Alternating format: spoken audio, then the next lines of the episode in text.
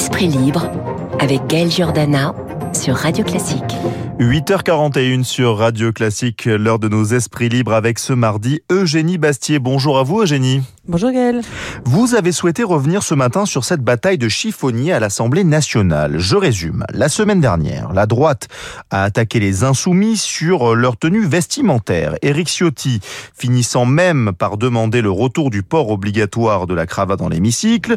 Le jeune député Louis Boyard lui a répondu que l'indécence venait plutôt de costumes qui coûtent plus qu'un SMIC alors, est-ce une querelle dérisoire ou fondamentale, Eugénie Bastier?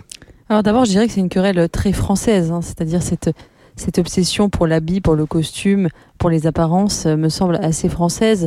Euh, vous vous souvenez quand même euh, que à la Révolution française, le, costume des députés avait été l'objet d'un intense débat idéologique, un enjeu d'égalité, mais aussi de dignité, puisque c'était, il fallait que ce soit un costume à la fois égalitaire qui mette tout le monde au même niveau et en même temps assez digne parce qu'il fallait donner cette sacralité à l'Assemblée nationale, ce caractère officiel. Euh, mais on, voit bien que notre vie politique est ponctuée par ces affaires de costumes. On peut parler effectivement des, costumes de François Fillon, ah mais aussi euh, de la robe de Cécile Duflot. Vous vous en souvenez à, l'Assemblée qui avait fait débat parce que des députés s'étaient moqués de, de, sa tenue, ce qui avait été jugé euh, sexiste. Donc on voit bien que c'est une querelle euh, assez française, sans parler aussi de la question du voile, évidemment. Et vous savez que les signes ostentatoires religieux ont été interdits à l'Assemblée nationale euh, en 2018. Donc cette, cette querelle vestimentaire euh, ressurgit régulièrement. Je ne crois pas qu'elle soit dérisoire. D'abord parce qu'elle est un trait culturel de notre patrimoine culturel. Et, ensuite parce qu'elle dit, à mon avis, quelque chose de fondamental, quelque chose de politique fondamental, notamment dans l'opposition droite-gauche. Ce rapport finalement à la norme sociale est-ce que la norme sociale, les codes, les formes sont nécessairement oppressives ou est-ce que elles sont constructives? Je crois que derrière, il y a un débat presque philosophique euh, et, les insoumis, en refusant ce port de la cravate, en assumant ce côté débraillé, veulent dire quelque chose de politique. C'est pas simplement euh, pour euh, montrer qu'ils ne sont pas des bourgeois, c'est aussi de dire que finalement les codes, les normes sont des constructions artificielles, oppressives et qu'il faut retrouver finalement derrière le vernis des codes sociaux une forme de débraillé originel. C'est une position euh, quasiment euh, rousseauiste, en tout cas très progressiste. Et, euh, et je crois que voilà, c'est pour ça que l'enjeu de la cravate n'est pas simplement une question de coquetterie, c'est aussi un, un débat civilisationnel. Et moi, évidemment, je je plaide pour le port de la cravate parce que je crois que euh, la civilisation est un goût des formes, de l'effort, et qu'on ne peut pas, euh, voilà, si si si, enfin si on a si on lâche sur le sur la cravate, tout est désormais possible. Et on le voit bien d'ailleurs à l'Assemblée où euh, finalement euh, les députés insoumis font, font concours de, de, de, débraillement euh, les uns les autres. Voilà pour cet avis très tranché, l'habit qui ne fait pas le moine. Hier, Emmanuel, l'habit fait le moine. Hier, Emmanuel Macron a réuni ministres et préfets pour une réunion de chantier sur les JO de Paris de 2024. Alors, il y a de nombreux enjeux sportifs, sécuritaires et budgétaires pour ces Jeux olympiques et paralympiques.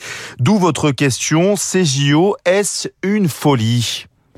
Alors euh, moi c'est vrai que ça fait euh, plusieurs années que je, je, pose la question et euh, parce que ça fait presque dix ans maintenant qu'on parle de ces Jeux Olympiques et j'ai toujours été assez opposée, en tout cas sceptique quant à la tenue de, de ces Jeux Olympiques à Paris.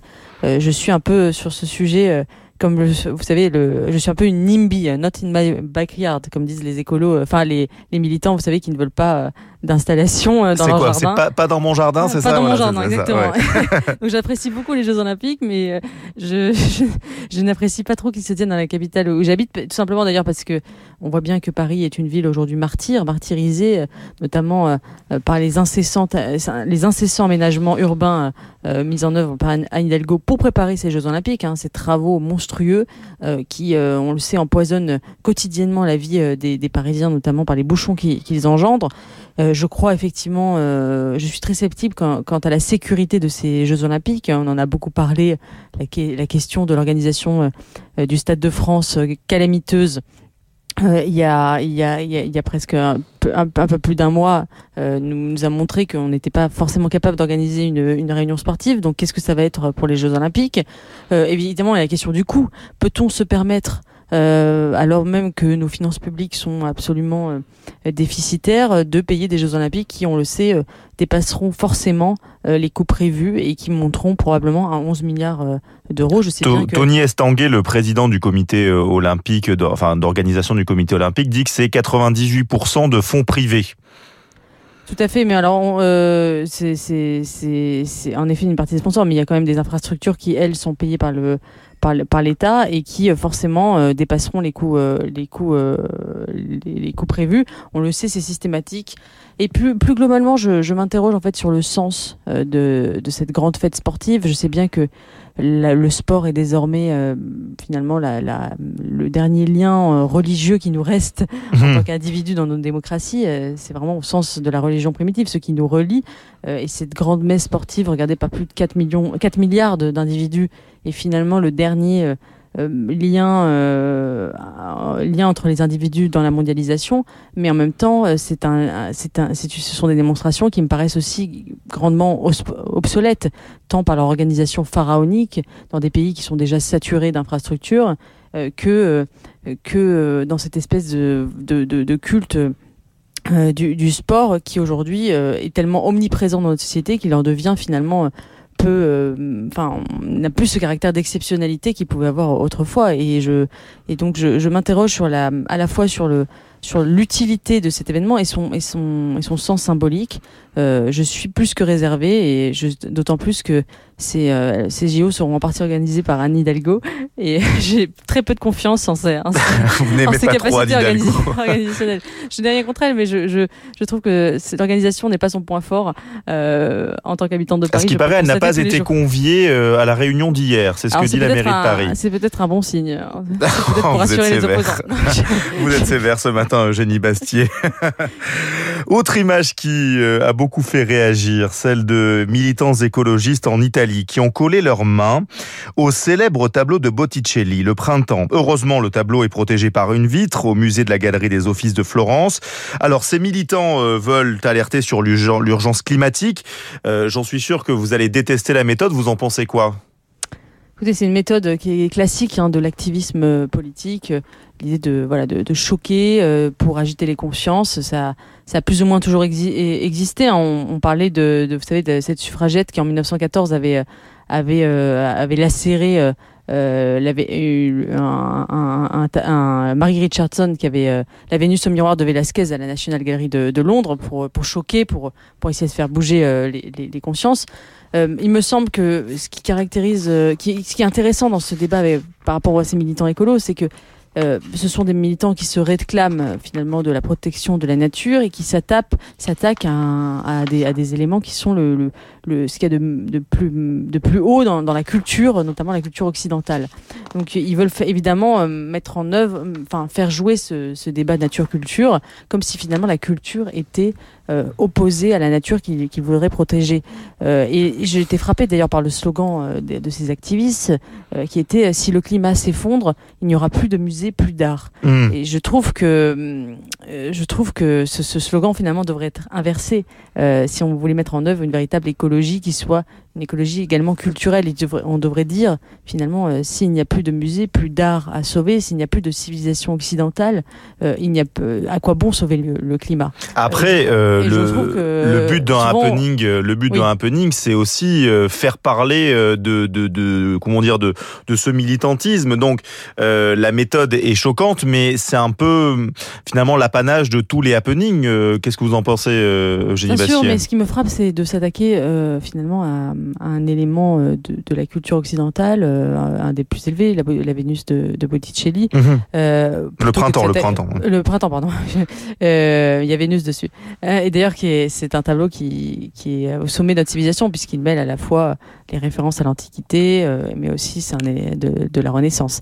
Euh, et, du christianisme. Des militants euh, s'en étaient pris à la Joconde hein, aussi au Louvre et au péché en fleurs de Van Gogh à Londres. J'ai révisé ce matin. voilà, tout à fait. Non, mais je, je, je, je ne comprends pas pourquoi ils s'attaquent pas plutôt à, voilà, à, des, à, des grandes entreprises capitalistes, euh, polluantes.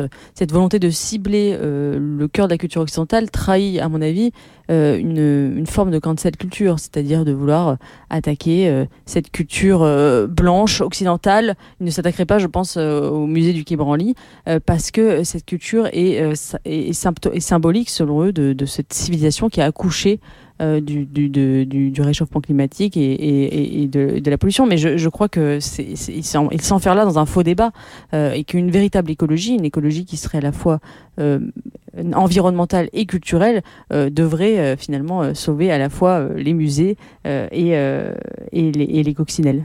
Dans les cinq prochaines minutes, je vous propose de parler de sobriété énergétique.